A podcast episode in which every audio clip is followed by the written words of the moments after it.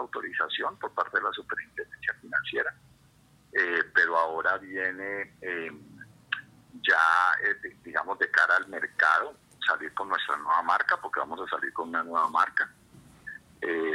y, y esa, digamos, salida al mercado está proyectada más o menos para el mes de septiembre de este año. Va a cambiar todo, o sea, ya desaparece Giros y Finanzas y nuestro nuevo nombre va a ser Banco Unión.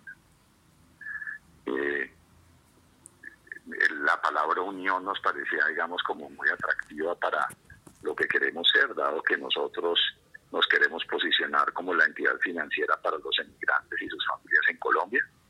Y ese nombre unión, de alguna manera, lo que refleja